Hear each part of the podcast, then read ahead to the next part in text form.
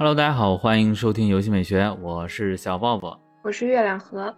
那今天呢，终于又是请到了我的月亮河啊，我们一起聊一聊《原神》的新地图沉玉谷啊，以及它背后的一些玉文化。我们最近也是最近刚把这个祝龙系列的任务都做完了啊，也是就是对它的印象还比较深刻，然后就这个马上就是做这么一期节目。嗯，其实也是，嗯，我们对玉文化其实也非常感兴趣。就是为什么《原神》的新地图就选择了以玉为主题呢？就是恰就是这么一想，好像它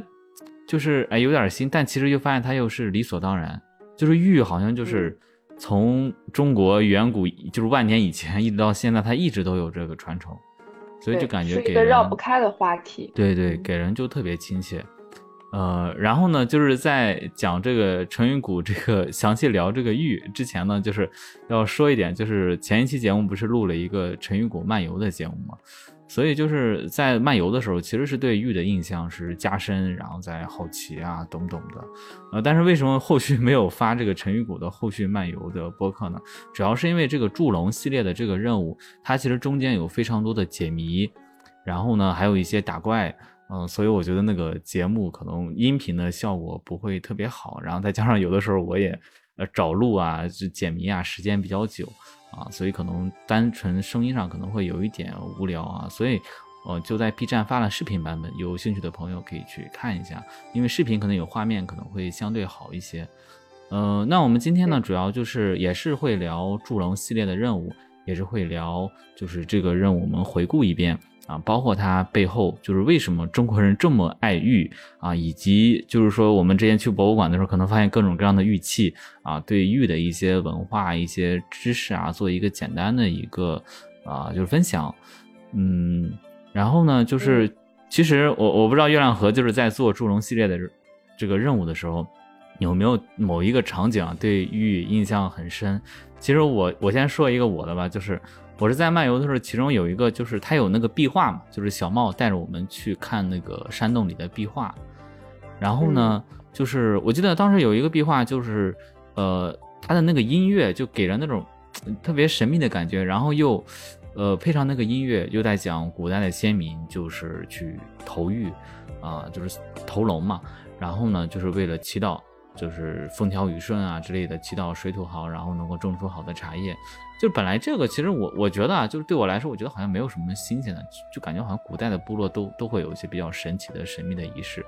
但是就是我不知道，可能看到那个壁画，看听到那个音乐，然后就想到就是咱们一块儿不是也去过成都那些一些博物馆嘛？然后那些博物馆当时咱们看到一些这种玉器嘛，我突然就感觉好像就是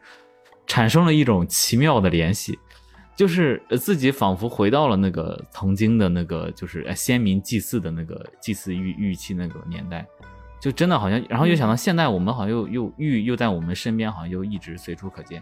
就是那种跨越千年的对话，然后一下子就让我我觉得，就是我对玉突然又产生了非常大的兴趣。嗯，其实我在玩这个传说任务的时候，我一开始就是。只是抱着一个拿原石的心态玩吧，嗯，然后但是其实辅警这个角色一出来给我眼前一亮，就他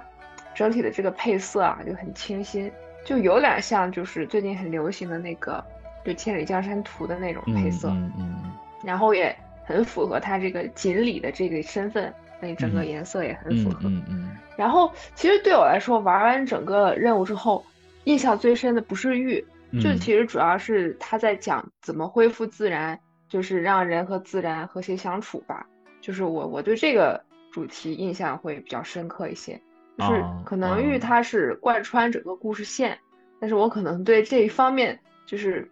不是特别感兴趣，所以就过得比较快。嗯嗯嗯，完了，咱们这期节目没法录了，咱们就是要聊玉。所以我。所以我就还挺想就听听这里面玉的一些典故呀，就是这这就很多嘛，非常考验我的讲解能力了。我就是一个呃，对我是第一听众。呃，其实其实你说的就是关于比如说那个小茂、阿兰以及旅行者他们去探讨这个对自然的一个理解嘛。其实那一块我我印象也很深，就是那个阿兰其实也叫灵渊嘛，就是那只灵兽，它对自然的理解。其实很多时候就是让人还思考挺多的那种感觉。嗯，那那后续我们就是说，我们一会儿回顾一下这个任务嘛。我们回顾任务的时候，可以再聊一聊这个关于自然的这个话题。嗯，然后你刚刚说到这个颜色嘛，就是这种青绿色的颜色。其实我就突然想到，就是呃，陈云谷他的那个地图其实也是这种颜色嘛。然后他的场景里，包括他的很多人物的配色，其实也是跟这个颜色相关的。其实这个颜色也是跟玉这种颜色，就是其实很相关嘛，就是青绿色那种感觉。这个其实一会儿也也有一个故事啊，你说。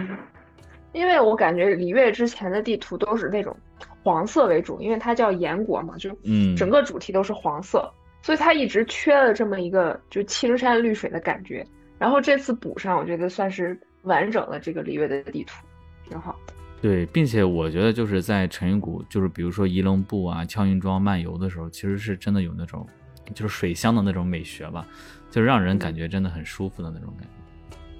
对。嗯，行，那这个是我们刚刚聊到这个游戏中的玉。那其实你现实中其实对玉也其实没有什么太多的呃，就是印印象什么，或者对它也不太感兴趣，就是。嗯，对，因为可能现实中它更多的是一种装饰品吧，但是在装饰品这个范围里面，我也不是特别感兴趣。对，其实其实我也是这个这个我我跟玉结识的有其中有一个小故事，就是我上。高中的时候，我爸送给我一个小的一个玉玉菩萨，就是银项链，然后中间有一个小的玉菩萨，然后让我带着。啊，他为什么要给我买这么一个东西呢？是因为他去那个什么西双版纳那儿去旅游的时候，我带回来一个。然后这个东西我就觉得贼烦，因为因为高中的时候要跑步嘛，然后跑步的时候带那个东西，你就你就跳来跳去的，窜来窜去的，经常你就从衣服里窜到外边去，巴拉巴拉的就。然后后来我就带了一阵不带了。但是当时一直有人说，就是说，哎，你带这个什么玉菩萨，这个这个小小玉，它它会慢慢的就变成跟你一一个模样。我不知道这个是，就说什么玉戴久了，它就会变成跟它主人这个什么对一个模样，就是会融合，就是还比比较玄学吧。呃，对，就是玉它本身是有温度的，就是随着你体温的变化，它会不一样。嗯嗯，反正这个感觉，我我感觉当时是有有自己一定的心理作用。有一点玄学，嗯，反正这就是我对玉的了解吧。反正就是，其实，在玩这个陈云谷这个剧情之前呢，其实对玉的了解也也就仅限于此了，也没有太多，可能顶多知道一些什么和田玉、和氏璧之类的一些最有名的故事，其他的就不多了。嗯，所以后面就是，就一会儿给你聊这个玉，还有各种各样的玉器，包括之前咱们去那个博物馆，其实很多东西，其实当时都没有看懂，说白了。就是可能简单一看就就就就走过去了，一会儿就说实话，去任何一个博物馆，他都会给你展很多玉，对对对，就是绕不开嘛。嗯，对对对对，呃，行，那咱们就还是先从游戏讲起，就是先说这个陈玉谷的这个世界任务，也就是祝龙系列的这个任务吧。嗯，那它这个任务呢，其实官方它其实给它分成了四个部分，第一个部分叫仙山有名。名以俏英，我们刚传到陈云谷，然后福锦这位先生就把我们拉到了他的老家，就是叫好像叫福洛亭还是叫什什么地方，记不太清楚了。就是他希望我们能够帮他解决这个陈云谷水土失调的问题，但是呢，呃，这个时候就透露出一个非常重要的线索，就是福锦的力量不足，他行动不便。所以说，他将他的先例给了我们，所以我们可以在成玉谷就通过那个那个先例嘛，可以飞来飞去的。就我觉得这一点玩法还挺好的，就是它没有什么限制，你只要看到那个先例，你就可以立马的飞过去。然后就是那福锦告诉了，就是给我们布置了这个任务吧，然后我们就前往这个枪云庄啊，去看如何去解决这个水土失调的这个问题嘛。然后羌云庄的人呢，他们就是有两拨人，一拨人认为这个茶叶的问题就是茶叶的气味变化了，就是因为水土的变化导致的；还有这个一个人是认为它是制茶的器械，这个大茶釜导致的。这个大茶釜我也不知道是什么东西，我后来又上网上搜了一下，说茶釜好像是好像是主要是什么古代煮茶用的一个器械，我也不知道为什么，可能不太懂啊，就是它也是制茶的一个器械。就是要去仪龙部去找一个枫丹的技师，然后去修复这个大茶釜。然后在这个过程中呢，他去找这个技师的过程中呢，又碰到了福锦。然后福锦一开始还卖了个关子，一开始没有告诉我们怎么去解决问题嘛。他又说啊，你们要呈现古代的投龙仪式啊，才能去除这个沉鱼谷的运气，就是运气是导致这个水土变化一个非常重要的一个原因。所以呢，就是呃，重现古代这种什么传统的这种往河里投玉的这么一个仪式，就能去除运气。那现在问题来了，就是说这个玉该去哪儿找呢？啊，那辅警告诉我们要去这个上游去找宝玉。上游就是这个碧水河的上游，然后上游处呢就是仪龙部那儿。仪龙部不是有一个非常巨大的水车嘛？那个地方有一个瀑布，所以说水就从那儿往下流嘛，就是。啊，对，所以呢，我们就去这个，同时也是去仪龙部那儿去找这个枫丹的技师。这个技师呢，叫叫什么？一开始叫窝头蒙大内，后来其实叫这个 沃特蒙泰涅，应该叫啊。呃，但重点呢，其实不是这个技师，这个技师他只是一个，我我觉得是剧情里一个作为调节这个，呃，调节的一个小点。重点呢是说明一下，他是这个地方属于是跟枫丹国界划清的对对对对对，我感觉这有点像蹭热点。其实是没有在这个剧情里没有什么太大的作用，主要重点是我们通过这个沃特蒙泰涅认识了救了他一命的小茂啊，小茂这个孩子是非常重要的一个人物，嗯，是。对，然后小茂呢，就是他就告诉我们啊，他听说我们想恢复水土嘛，就他也想恢复自然，但是他其实这么小，他怎么还知道恢复自然呢？其实是因为他在山里有人儿，然后在山里有一个好朋友叫阿兰，后来我们知道他叫阿兰啊。阿兰也想恢复自然，所以呢，就是小茂就啊死死就是死缠烂打，说一定要跟着我们一块去冒险啊，所以我们就一起去冒险。那下面就是进入到了第二个章节，就是叫啊采撷多时啊沉郁浮情。也就是说，我们一开始是通过茶叶这个味道气味，只是作为一个引子，那下一步就是我们去想办法怎么去解决这个呃水土失调这个背后的这个问题了啊。那小茂呢，就带着我们去了一个山洞啊。这个时候就是我一开始开头说的，就是说，在我们这儿看到一个壁画，就是古代人，就是陈与谷的先民们去筑龙的一个壁画，也就是往向河里投玉，然后让这个玉呢飘入河底，从而就是借助玉的先力而让这个土地变得更加肥沃，让河堤变得更加牢固。然后就其实就是在这儿，就是我就是这个时候他有一个。呃，就小茂他说了一句话，就是他说认为，哎，古代的玉好有力量，就是到了今天竟然就是 就是这么神奇吧，就是。然后我记得旅行者是说，古代的这些玉其实它也是到今天，并不是说我们今天的人变弱了变菜了，而是说古代的玉它其实是到今天是一种无价的积累。其实这个有有点让我像我联想到，就是今天我们说以以前的。就是古代的先民们，现实中的先民们，他们对玉的认识可能是比较偏向神圣化的，呃，浪漫化的，就是幻想化的。呃，我们知道今天玉它就是一种普通的石头吧，或者特殊的、具有美感的石头。呃，但是我们依然会觉得，就是通过这种各种各样的历史故事，会感觉玉它好像给我们一种神奇的力量，或者说是我感觉像是中国人一种性格，一个非常明显的一个物质化的一个体现。就是玉的各种对，就是觉得它是有灵气的，然后能够治病。那现在其实啊，对，现在好像也有这个，嗯，对对。所以我我就觉得，就是哎，就是这一段剧情让我一下子就让我感觉就是跨越千年那种对话的感觉啊。当然，我觉得音乐也是非常加分啊。嗯，总之呢，就是我们在这儿呢，通过这个壁画就想到，就是说一定要找到曾经的那个就是用于祝融的这个宝玉嘛。你就想怎么去找啊？这个时候小茂又贡献了他的聪明才智。他说：“我们要去这个仪龙部最高的地方去找，看看当年最有可能在哪儿去投这个宝玉，因为我们从壁画上可以看到，当年是从一个高处去投玉嘛，啊，所以呢，我们就去了这个仪龙部的瞭望塔啊，在这个最高的地方，我们锁定了宝觉口。为什么是宝觉口呢？因为宝觉口那儿这个从宝觉口那开始，河道开始变宽了，流速变慢了啊，所以认为可能玉就会沉在那个地方。”所以呢，就是我们就开始坐着竹筏啊，前往这个宝觉口。嗯，然后到了宝觉口之后呢，这个小茂又发挥了与他年龄不匹配的一个神奇的这个力量，他又根据什么这个村里的歌谣，然后去断定宝觉口有两处石龛镇着河中间的一个漩涡，这个漩涡的底下可能就藏着当年的宝玉。然后。就是要解除这个石龛的封印嘛？我记得石龛这封印这儿还挺难的，还。对，属于是他是带我冒险的人，不是我们带他冒险。对，这个就感觉就是在这个任务过程中，这个旅行者就就有点笨笨的样子，就是完全被一个小孩子就是主导了那种感觉，就是。对对，呃，然后呢，就是呃，石龛呢解除了封印啊，我们又什么通过先例啊，把这个就是宝觉口那个不大的宝觉上面那个玉珠里面的仙力就释放了，打开了这个漩涡，我们又到了漩涡之下，又找到了福晋，也找到了当年的那个宝玉啊，他们称之为这个宝玉叫叫叫这个四龙还是叫什么呢？反正就是不是说直接叫宝玉，但本质上就是一块宝玉啊。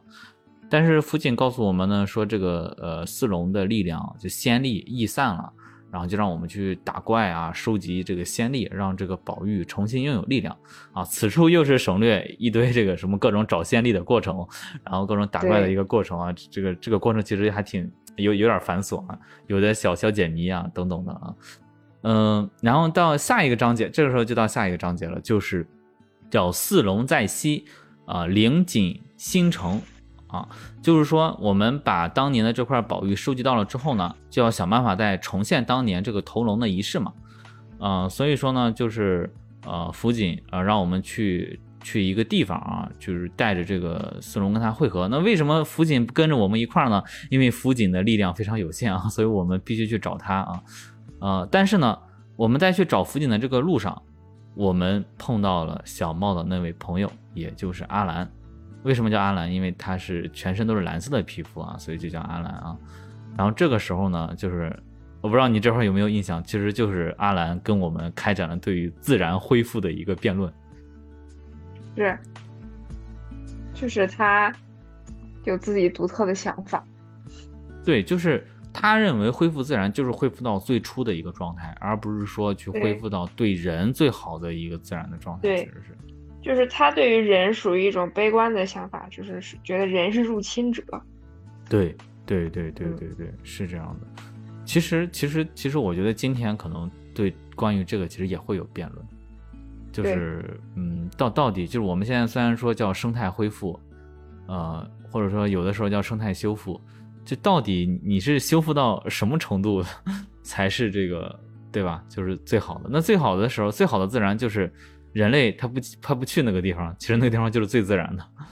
它就是最符合这个所谓的自然秩序啊什么的啊。对，但有人的地方就有污染嘛。对，但其实如果说把人也看作自然圈这个什么生物圈中的一个重要的一环的话，那人的参与必然就会对自然产生一定的影响。嗯，只不过这个影响，这个我相信，嗯嗯，我相信他们研究生态学的人肯定有分各种研究理论生态学的，肯定有这种研究。就是说，人在这个生物圈里面到底是什么位置、什么影响？对，反正就不做这种研究了。反正肯定有，他们肯定也没有研究出太多东西来，肯定有学派。对对，肯定有各种各样的，呃，就是有些宗旨吧，就是不同的人的想法不一样。对对，嗯，其实这个游戏也是在这儿产生了一个小的探讨啊，嗯，就是也挺好的啊。呃，那然后呢，就是呃，我我们这个阿兰最终就放我们进去了，还是让我们进入山洞去找这个福锦。然后在这个时候，我们又看到了一个新的壁画，就是发现曾经这个壁画上曾经那个陈玉谷的祖先，他其实是可以直接跟天上的神仙对话的，他不用去投龙。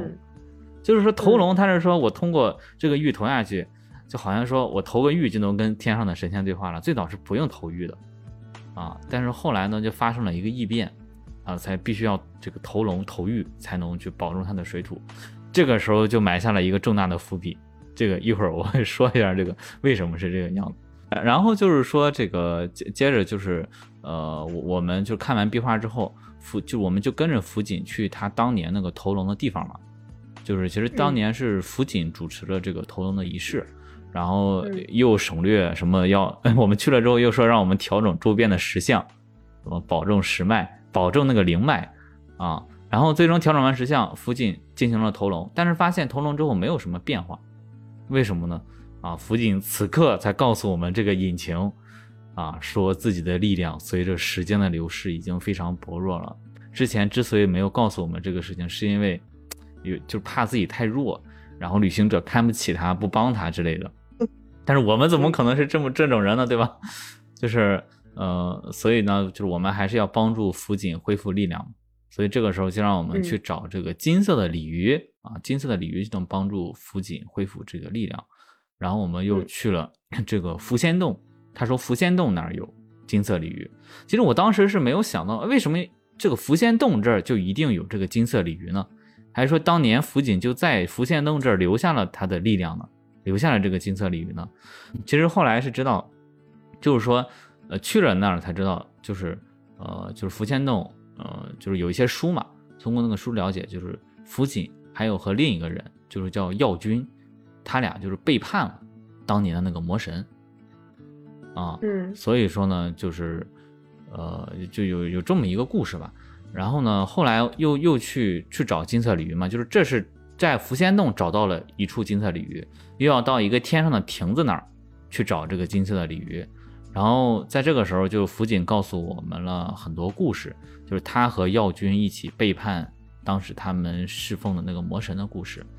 啊，也是，呃，他说当年就是，呃，福锦和耀军和凌渊，也就是阿兰，他们三个人都是好朋友，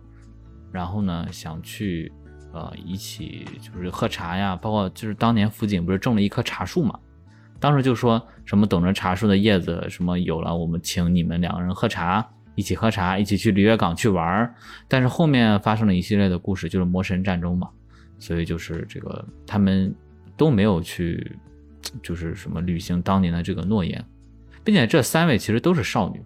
就是福锦、耀君，包括阿兰，其实都都是女性，就是，对，嗯嗯，所以说就是他们其实当年就是一尾鱼啊，耀军是一条蛇，然后还有阿兰是一只灵兽。呃，但是最后呢，因为他们背叛了魔神，然后魔神呢就把这个药君，也是这条蛇斩成了好几段，然后福锦呢也消耗了自己的力量，沉入了水底，然后只剩下了阿兰。阿兰又是一只灵兽嘛，但它虽然叫灵兽，但是也比较愚钝啊，所以呢，就是他在一直想办法想恢复福锦的力量，就是他认为恢复福锦的力量就是要把自然环境恢复成当年的那个时候，就是没有人的时候，福锦的力量就能恢复了。所以就是才有了这个后面的这些故事嘛，就是才有了我们旅行者现在在帮福锦的故事嘛，啊，所以就是基本上就是这么一个逻辑啊，呃，那至于说贡嫂，呃，为什么耀军和福锦一定要背叛当年他们侍奉的魔神呢？是因为就是呃，这位魔神想和钟离争夺这个尘世之神的这个地位嘛，然后他就有点丧心病狂，就是想让这个碧水河掀起滔天的洪水。就毁了下游的一切，因为其实我们可以看到，就是沉鱼谷，它其实是在碧水河整个上游的地方。那碧水河下游，它不就流经璃月了吗？那对，就是下游都淹了，那那钟离那那些就把璃月港什么不都没了吗？其实，嗯，对，所以这个福锦和耀军就看不下去了，所以他们就辩解了。我对这个地势还挺神奇的。那它这个整个这个就新开的这个沉鱼谷这一片儿，跟那个。原先那个枫丹那块儿不是连着的吗？嗯，那如果这儿都很高的话，那枫丹岂不更高？对你又你又问了一个我很难 很难回答的一个问题，这个可能我得后续研究一下这个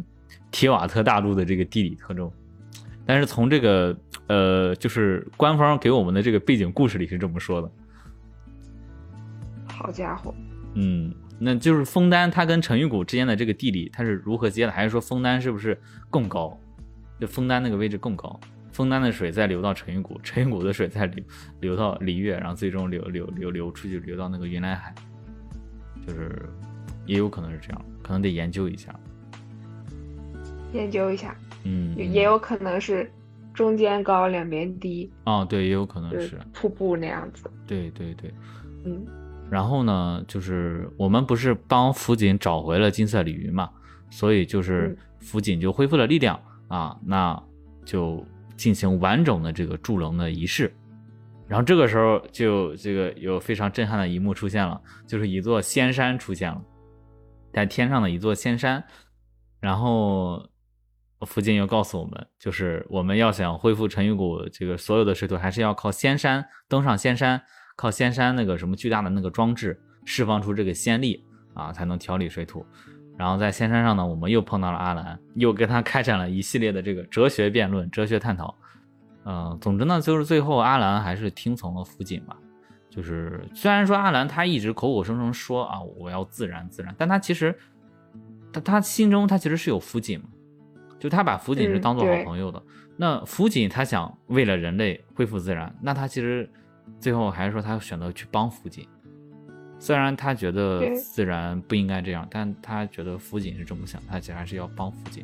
所以他本质上还是有这么一个情感的一个立场在。其实辅警他也是因为有情感的立场在，所以才会选择去帮助这个人类。所以我觉得可能这我我我对这个故事理解的可能比较浅一点，可能就是这一层吧，就是在讲这个情情感这个东西啊，或者说本质就是说原神里这个魔神爱人的这么一个基础的一个设定。嗯，有一个背景。对，那这个最终呢，我们就是水土就调理完整了嘛。那最终这个就是，嗯，整个沉云谷这个祝龙系列的一个任务啊啊！但是呢，我在查资料的时候发现有一个小彩蛋，就是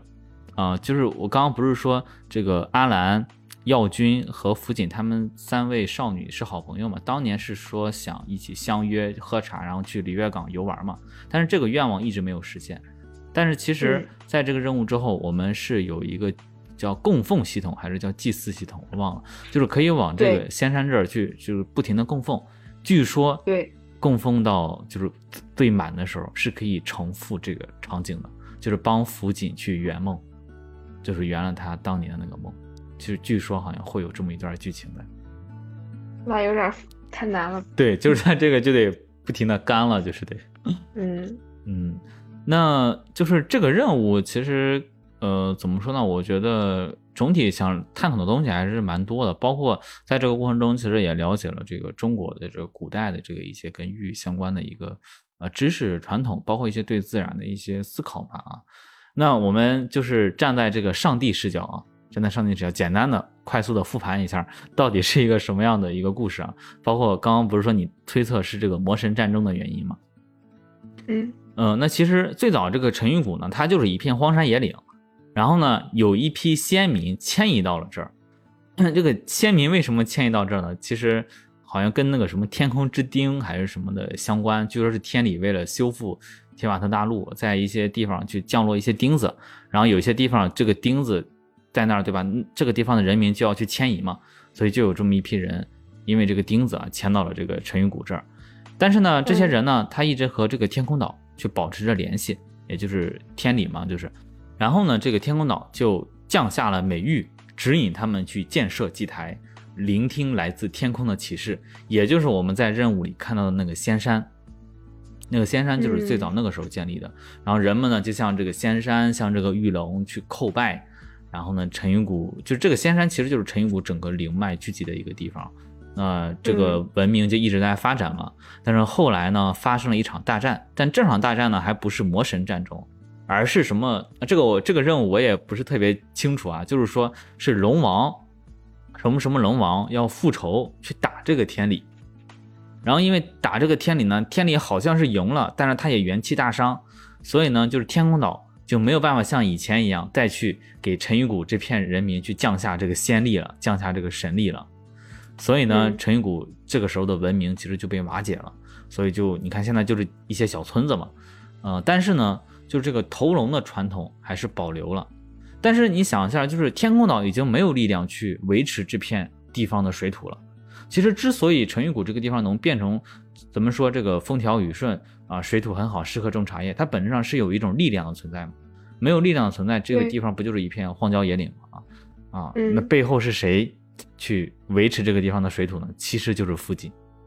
福锦其实是行使了这个职责，就是就是福锦是每年去就是用就是呃做这个投龙的这个仪式，然后保证了这个陈鱼谷的这么一个水土。那其实福锦他一开始也没有去。啊，就承担这么大的一个责任，他为什么要去选择承担这么一个职责呢？啊，他的心里是发生一个怎样的转变呢？就是要往前去讲。其实最早呢，福锦他还是挺爱玩的，也也就比较调皮吧。就是，然后呢，呃，他当时就想种种这个茶树，去打了这个去那个古树茶坡那儿，去打了那个凌渊，也就是阿兰。为什么？因为凌渊一开始是站着那个地方的啊，但是呃，辅警的力量就比较厉害，然后就把他打了一顿，然后就在这个古树茶坡那儿啊，种下了这个陈云谷的这个第一第一棵茶树啊。然后还说，就是因为不打不相识嘛，他就跟凌渊就认识了嘛。然后还有他的好朋友耀军啊，说我们几个人要一块儿喝茶，嗯，就就是，但是呢，后来呢，他有这个继承了这个屠龙的仪式之后，就没有后续了嘛，就因为他的力量就大减，就没有办法再去跟跟跟说什么当年跟他们去喝茶了啊，呃，但是呢，就是，嗯，因为因为他没有力量嘛，就是他的朋友们也非常着急。就是福锦，他因为他没有力量，他就只能是以这种鱼的形态嘛，就不能是以人的形态，可能说行走这个世间呢就不太方便。那友人们呢就给他制作了一个茶碗，这个茶碗呢就是里边有一个洞天，那个洞天里有一个水，然后福锦就可以在里边，因为鱼可以在水里去生存嘛啊。然后呢，他们就想着去通过这个茶碗，去带着福锦去逛这个璃月港，去踏遍璃月的大地，去看遍美景。就是福锦，虽然说你非常辛苦承担了屠龙的仪式，但是好朋友没有忘了你，我们还是希望带着你一块出去玩儿啊，大概就是这么一个意思啊。但是呢，根据剧情来看，就这一幕是没有发生的，呃，因为什么呢？就是你说的魔神战争。这个魔神战争呢，其实本质就是说这个可能说是法则的力量吧，就是说世间只能剩下七种秩序。那陈与谷呢，最早的这位魔神其实叫梦之魔神。这梦之魔神其实当年也是一位非常好的魔神，就是他，就是说他想让山川万物都可以做梦，做梦并不是人类的一个专属啊，所以说就是感觉还挺浪漫的啊，就是对万物都非常好。对，但是呢，因为在这种什么所谓的法则吧，或者说就成为什么神王的这种权欲追逐之下，就是梦之魔神就疯了，然后呢，嗯，他就想就是让这个下游掀起这个滔天的洪水嘛。啊，那这个时候药君对吧？就一开始也说，就是拖延时间，他就直面这个梦之魔神，但是肯定打不过梦之魔神嘛，所以他就被斩成了数段啊，就是蛇被斩断了嘛。啊，那后来呢，就是当然这个药君他最后的归宿其实还是比较好的，就是他被璃月港的那位白树发现了，白树不是在璃月港那个布补炉里，他是一位医师嘛，他就发现了药君，然后其实你可以看到白树他身上是挂着就是白蛇的，其实是。其实那个就是药君，所以说药君是。啊，对，所以药君其实最后就是去了璃月港，但是他可能说没有什么太多记忆了，因为他的力量已经丧失了。嗯，对，那对，那就这个故事还有点悲伤，就是，嗯，那那辅锦呢？辅锦就是当时就是想阻止这个洪水嘛，所以他就使用了秘法，还是投龙，但是使用了秘法，就是让这个宝玉变得非常大。就吞下了这个江流，从而去保住了这个整个璃月大陆，啊，那同时呢，他也力量变得非常虚弱。那后面呢，就是被我们发现了，然后，嗯，那被我们发现就是想拯救这个水土的这个问题嘛。那水土的问题到底是谁搞出来呢？其实就是凌渊搞出来的，因为凌渊一直想念着当年的福锦以及当年的药君，然后一直也想象着当时三位少女一起喝茶的这么一个这一幕。啊，那么他认为就是他，因为他的智慧没有太多，他认为就恢复自然，就能回到当年的那个情况，当年的一鱼一蛇一兽，啊，那个时候山川呢也不为人而活，那他就认为这个时候，那他们这些呃动物这些兽就能恢复这个力量，啊，其实他本质就是他就是觉得我们作为兽为什么要去掺和人的事情呢？他一直就非常不理解药君，药君他是其实他其实叫悬壶济世嘛，就是他一直喜欢救人。然后呢，辅警呢也是喜欢帮助人类嘛，什么就是给他们就是搞茶叶嘛，让他们种茶树发展。那这个阿兰呢就认为说，我们作为兽，我们管好自己的事情就行了，为什么还要管人的事情？我我认为这个背后其实背后的逻辑还是一个魔神爱人的一个逻辑，就是说就是魔神的这种情感嘛，就是情感要大于这种什么所谓的自然的这种秩序。我感觉就是这么整整体吧，就是内核可能就是这个整体就是这么一个故事啊。所以说，其实也像你一开始说的，就是玉可能在这里面只是作为了一个串起来的一个线索，它并不是这个故事的一个核心。其实，嗯，是，嗯嗯。好，那咱们讲完这个祝龙系列的这个任务呢，那下面就是说一说，就是为什么就一定是玉呢？为什么就是？中国人就是选择的玉来通神呢？因为其实中国是一个玉其实并不多的一个国家，但中国却有着万年的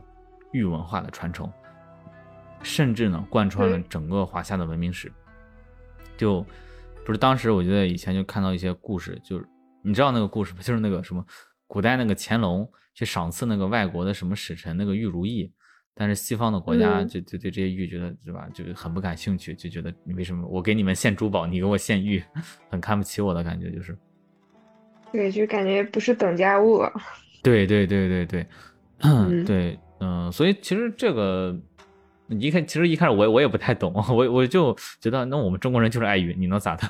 对吧？我可能一开始就这么想的，呃，然后包括说我们一开始。就是去博物馆，就是包括玉有那么多的形状啊，包括任务中我们发现，就是宝觉口那个宝觉的形状，以及这个柱龙，就是那个四龙的那个形状，对吧？他们这些形状到底有什么来历呢？就为什么是这么一个形状？包括说我们任务中为什么又是又是沉玉的这么一个传统呢？就是要把玉抛到河里，就是为什么会产生这种传统呢？那下面我们就来聊一聊这些这些各种各样的问题啊，为什么？呃，那最早呢？其实玉，它被称为叫石之美者，就是简单理解就是好看的石头都叫玉。嗯，所以说按照我们今天讲，就是除了最有名的和田玉、翡翠啊、玛瑙啊这些，其实都算玉。当然呢，其实其中有一部分玉呢特别有名，比如说和田玉。嗯，因为我们国家产和田玉嘛，所以其实和田玉在我们这儿 影响就特别大啊。和田玉它又称软玉，又叫真玉，就是可能说依据我们的传统，我们认为和田玉这种才是我们认为说最理想的那种玉，看起来就很像玉的东西啊。我们说好像现在觉得说，你说翡翠叫玉，你说玛瑙叫玉，好像就有点打个问号那种感觉啊。那其实因为玉，其实在以前也是很稀缺的，因为以前开采矿产也比较麻烦嘛，那就就当时的先民就认为玉就天然蕴含着一种。他们无法解释，但是又渴望拥有的一些特质，比如说玉，它非常漂亮，它在众多的石头里非常漂亮。然后玉呢，其实又本身又比较坚韧，又非常稀有，包括玉的那种质地啊，那种有点有点透明的那种质地，包括敲击的那种清脆的声音啊，所以其实先民是对玉就是有一种呃有点自然那种哎喜爱那种感觉，或者说崇拜那种感觉。包括像战国时期那本书，像《山海经》，其实记载玉就记载了有两百多处啊，就是那个时候玉已经是人们非常普遍的认为的一种喜欢的一种东西吧。嗯，甚至说我们今天有学者认为，就是在石器时代、青铜器时代、铁器时代，就是应该还要加一个玉器时代，其实应该是，但是可能说有的人认为玉器本身也是一种石器，因为我们说玉它本质上也是石头嘛。但是说，也也可以看出，就是很多学者对玉器的认为它的一个重要性。嗯，那还是回到我们最初的这个问题啊，就是为什么就是就古代人他们对玉，或者说远古时期的人对玉这么感兴趣呢？当然有非常多的学说啊，这个是我搜了一些资料，就是其中有一个学说是特别浪漫的一个学说，就以前的人们能看到北极光以黄绿色为主。啊，所以说就是当时中国，比如说靠北的地区，比如说东北地区，他们是能看到北极光的。那认为这个玉的颜色和北极光很像，因为这不就是那种青绿色、黄绿色的感觉吗？所以他认为，哎，北极光就像神迹一样。那这个玉呢，啊，对吧，也是像这个什么神迹一样，对吧？那就是神的物品啊，所以就认为玉啊，这个什么就崇拜它。然后呢，后来就随着一些演变嘛，就是人们从对这种对黄绿色的玉石特别感兴趣，又到这个什么对白玉特别感兴趣，所以这个可能就是对玉崇拜的一个原因。那为什么我们国家就是说玉文化那么久远？因为其实当时能够看到极光的有很多国家，就是也能看到极光，也可能对玉有崇拜。为什么我们国家这个崇拜就一直延续下来呢？就是。我我觉得有一个比较现实的原因，可能就是因为我们国家的一些宝石啊、珠宝可能比较少，所以说就是我我们可能就一直发展这个玉文化啊。但同时，这个玉呢，其实也也塑造了我们国家或者民族的一种性格吧，就是比较内敛，然后呢又又比较有内涵的那种感觉，就是只能说这这是一种历史的必然选择。嗯，对，可以可以这么说吧。嗯，然后然后其实呢。呃，后面呢，就是看，呃，玉它为什么有这么多形状呢？嗯，包括说玉它是如何去演变的呢？演变到我们今天这样，其实有学者他分成了几个时期。第一个时期就是叫远古时期，远古时期呢，就是那个时候就是三皇五帝那个时候，就黄帝、炎帝那个时候，那个时候玉他们就认为它是一种叫通灵宝玉，就是玉它是有神灵气息的，就是认为玉它是神的一个东西啊。嗯，所以说那个时候，嗯，就是玉它就是变成一个与神灵沟通的一个媒介啊。那，嗯，掌管玉的人，祀玉的人呢，呃，也是非常重要的人。比如说是这个部落里的一些这个酋长，或者说叫巫啊，大巫啊，他们可能说是这个部落的头领啊，掌管着各种各样的东西啊，不只是说是掌管这个祭祀的这个流程，可能还是实际的一个掌权者。那这个时候呢，就是 他们认为，就是就是这个时候玉呢，它不是一个就是被用于祭祀的物品。就最早这个玉，就本身它就是一个非常，就是人们要向玉去祭祀，你知道吗？就是，呃，就是比如说我们要向玉去进献一些东西，而不是说把玉向神灵去进献了，因为玉本身就是神。啊，对对对，其实这是最早的，只不过后来演变了，后来演变了，可能说玉呢，可能也也要作为祭品，或或者或者怎样的，但是但是玉可能说它也不叫祭品，因为它是它这叫礼器。就是玉做成各种各样的情况，它其实是一种礼器，祭品其实可能还是一些什么那种牛羊鲜血那那些那些东西，就是，嗯，然后这个沉玉呢，沉玉其实就是一帮人把玉放到河里，就是认为就是当时那些古人可能就认为河是一个非常重要的一个场所，然后你往河里去沉玉呢，其实是呃是对神灵的一种什么叫啊，就是一种祈祷吧。然后希望神能够保佑他们，然后包括说他们认为可能说人死了之后灵魂升天也是以河为这个道路，啊，就是是这么有这么一个传统啊，叫沉玉啊，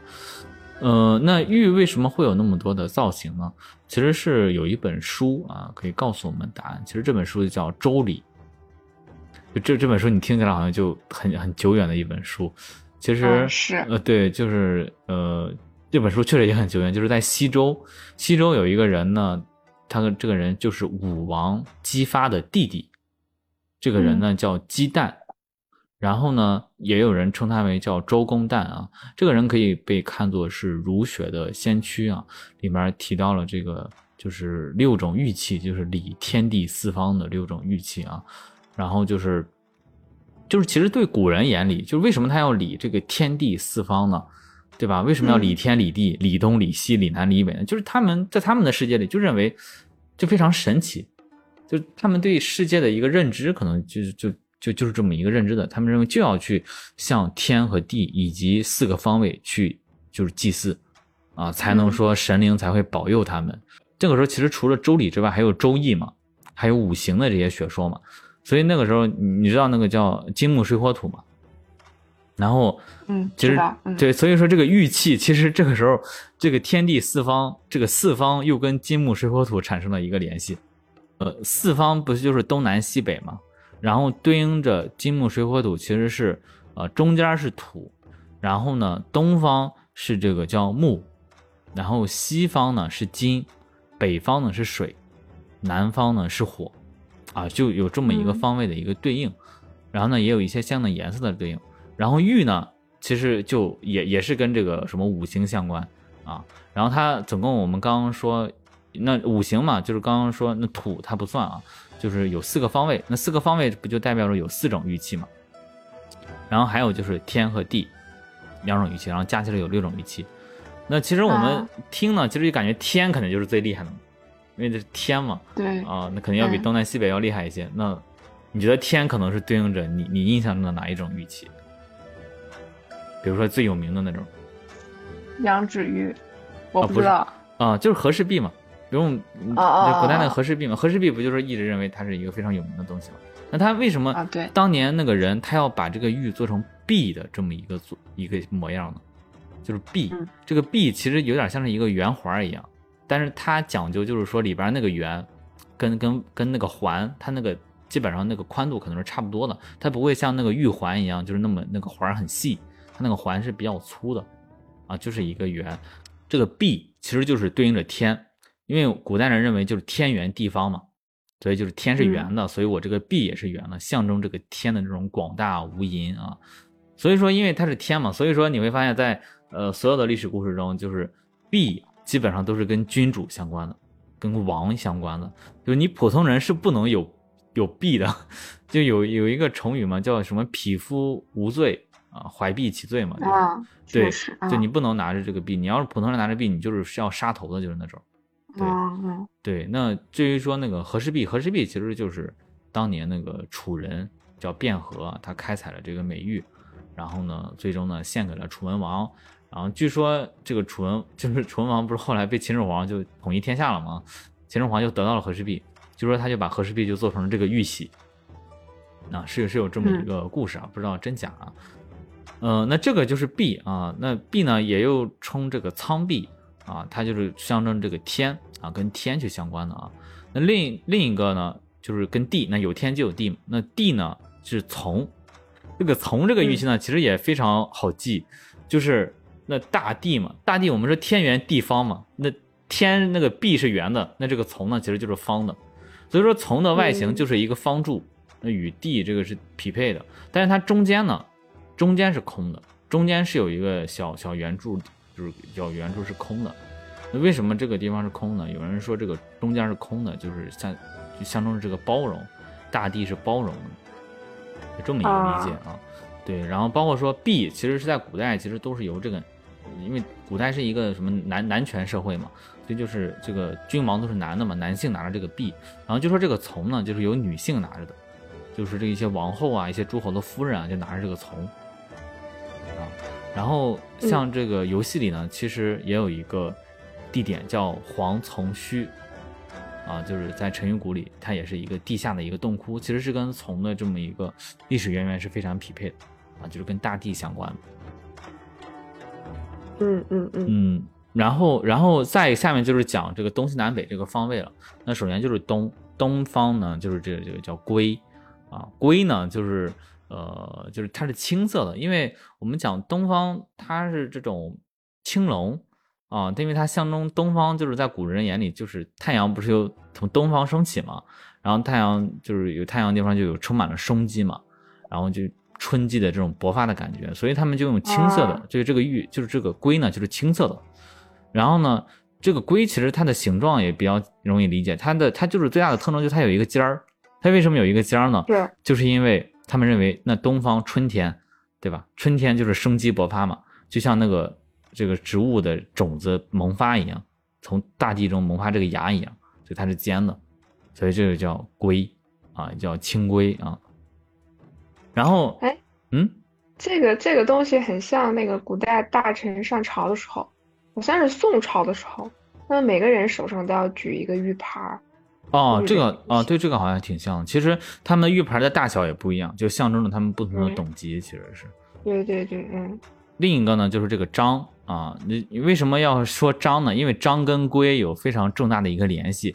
呃，章呢，其实是用于这个祭祀这个南方。啊，南方呢，就是我们就是说是火嘛，其实是对应的是朱雀。那南方为什么他会觉得说南方就是朱雀就是火呢？其实本质上就是古代觉得南方热嘛，南方热就代表着夏天嘛，那自然就代表着火嘛，然后跟这个朱雀相关。然后他们，但是他们古人认为说，虽然夏天就是吧就很热，但其实也寓意着一种衰败，因为到了秋天就是衰败了嘛。所以呢，他们就把这个青龟斩掉了一半，就形成了这个章。也就是说，龟斩掉了一半就是章。啊！但是它斩一半，它是怎么斩呢？它是从中间那个地方斩。我们说，其实那个龟它就有点像是这个是一个长方体，上面有一个三角形嘛。啊，然后就是，其实就是把从三角形那个中中间呢中线那儿斩一地儿，然后就形成这个章。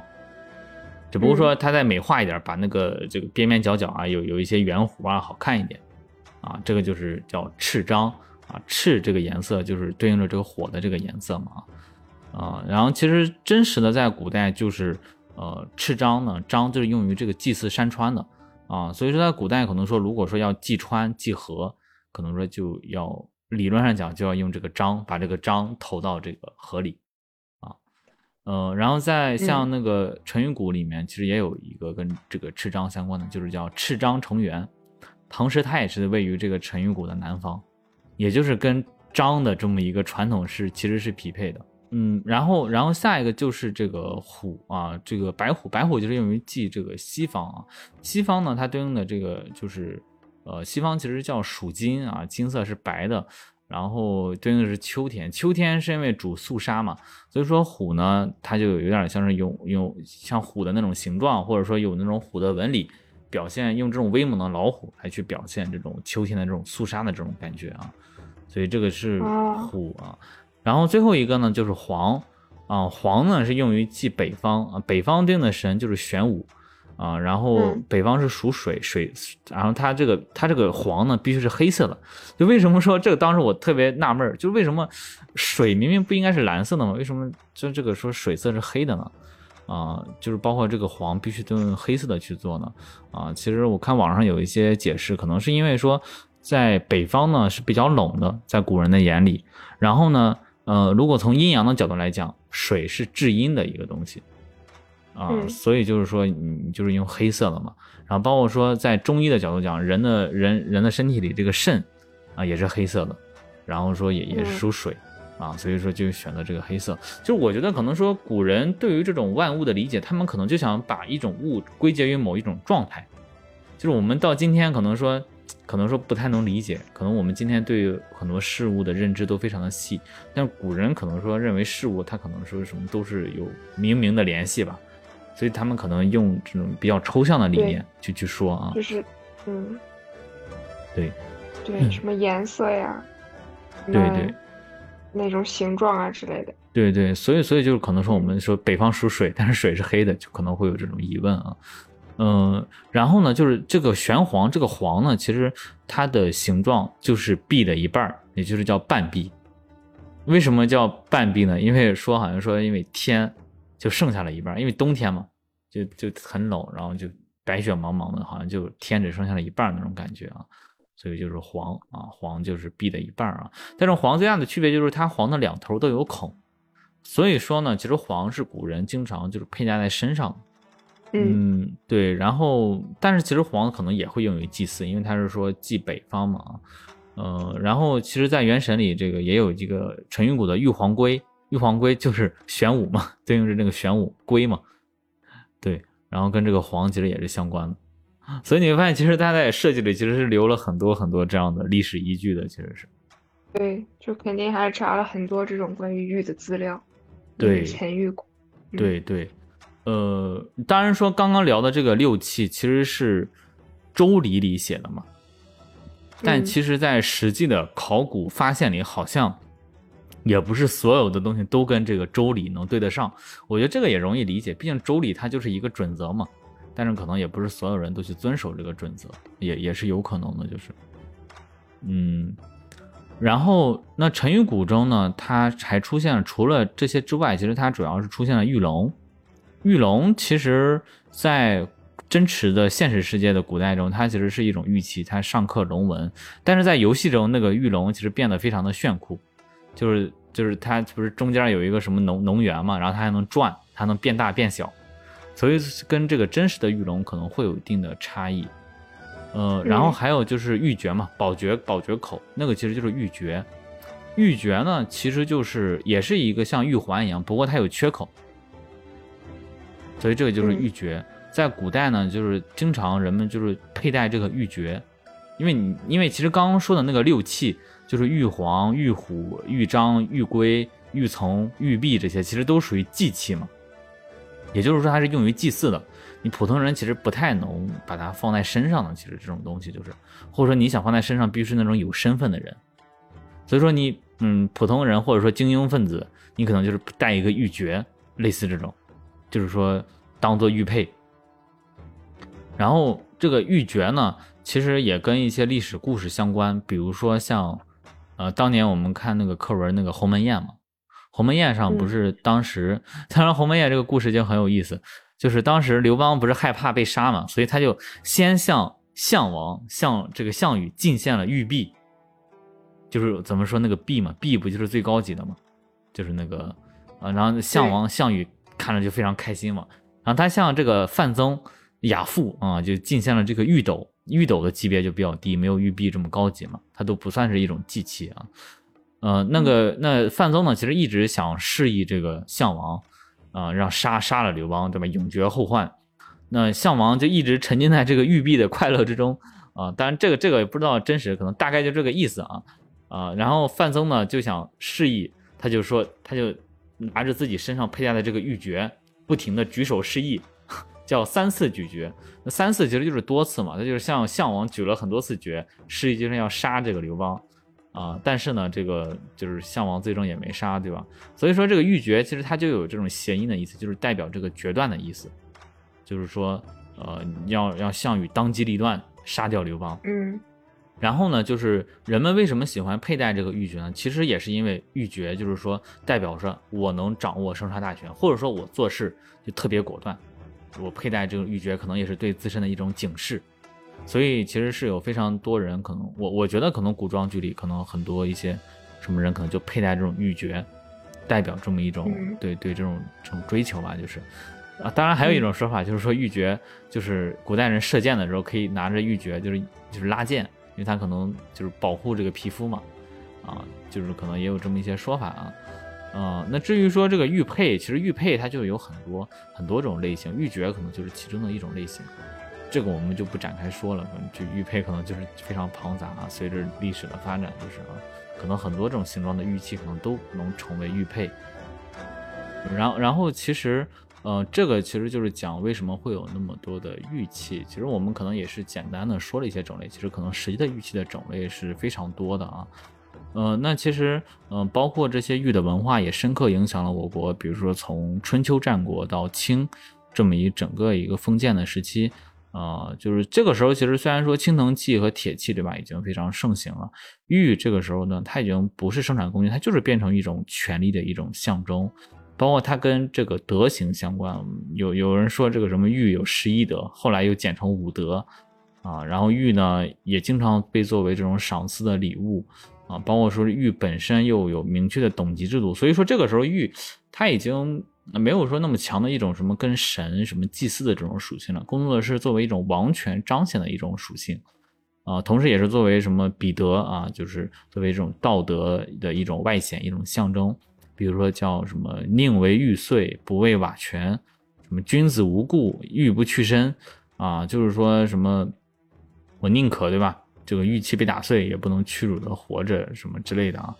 啊，所以说就是。嗯，这个也是不停的去演变。其实像最早这个先远古时期，对吧？玉可能说只能为这种什么整个部落里最有权势的人所拥有。后面呢，可能说由这些什么王公贵族拥有。其实再到后面，其实我们看到什么所谓的世家少爷可能都有玉器。就玉呢，其实也慢慢的就是演演变了，就是平民化了。就是包括到我们今天，到我们今天，其实玉可能甚至说我们已经不会把玉再去想象着说它有什么所谓的。还有什么祭祀、什么向天、什么就沟通之类的作用，甚至很多时候它就变成了一种像财富的象征。比如说我去什么戴戴个玉，佩戴什么玉器，有有点像是什么彰彰显一些自己的什么地位啊等等的，或者说有有一些什么玉相关的工艺品，可能说它的属性已经变了，就是不再像以前那样，就是我们对它一定要求的那么多。嗯，但是我觉得可能直到今天，我们对玉的那种情感还是依然存在。哪怕说我们今天可以看到玉可能做成各种各样的形状，啊，甚至说有很多就是一直在强调它的保健作用、它的健康作用。可能这个在古代可能说更多的是一种精神象征，不会再去强调它有什么健康作用了。呃，但是呃，我觉得这种我们刚刚讲的这些这种玉的彼得的文化，可能虽然现在玉本身这种物品对它的这种。属性消失了或者变弱了，但是它留在我们这种精神里的这种传统，啊，就影响我们这种什么所谓的历史长河里民族的这种性格，可能是产生一个非常重要的一个影响。嗯，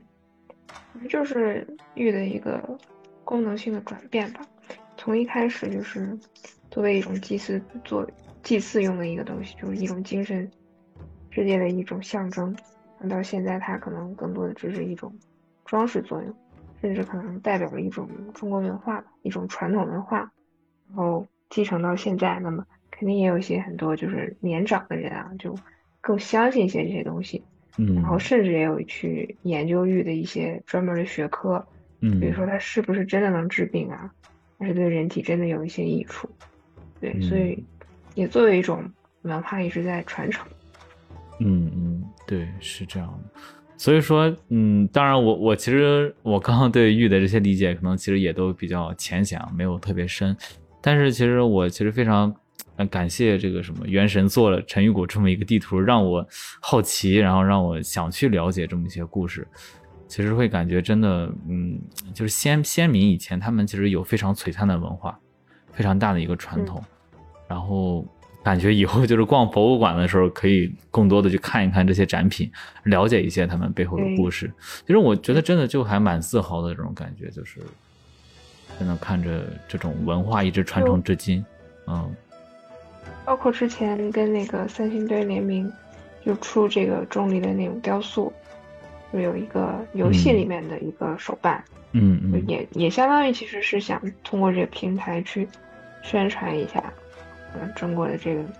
自古以来的这些文明，因为其实说白了，大家其实了解的人还是太少。对对，是真的是这样。就是我们明明有那么多东西，但我发现我到了今天才了解那么一点儿。所以说，也是通过这种娱乐的方式吧，了解更多的文化。对，其实这个也是办游戏美学这个节目的一个意义。其实也是想通过，因为其实让我。直接让我去去去了解，可能我没有这个兴趣，但是有了这么一个游戏，这么一个引子，可能说会哎有这种动力去了解一下，感觉自己也能嗯，就是感受到很多东西吧。嗯，那咱们这期节目就聊到这儿。嗯，如果说后面有什么话题大家感兴趣的，也欢迎给我们留言。那这期节目就到这里了，和大家说再见了，拜拜，拜拜。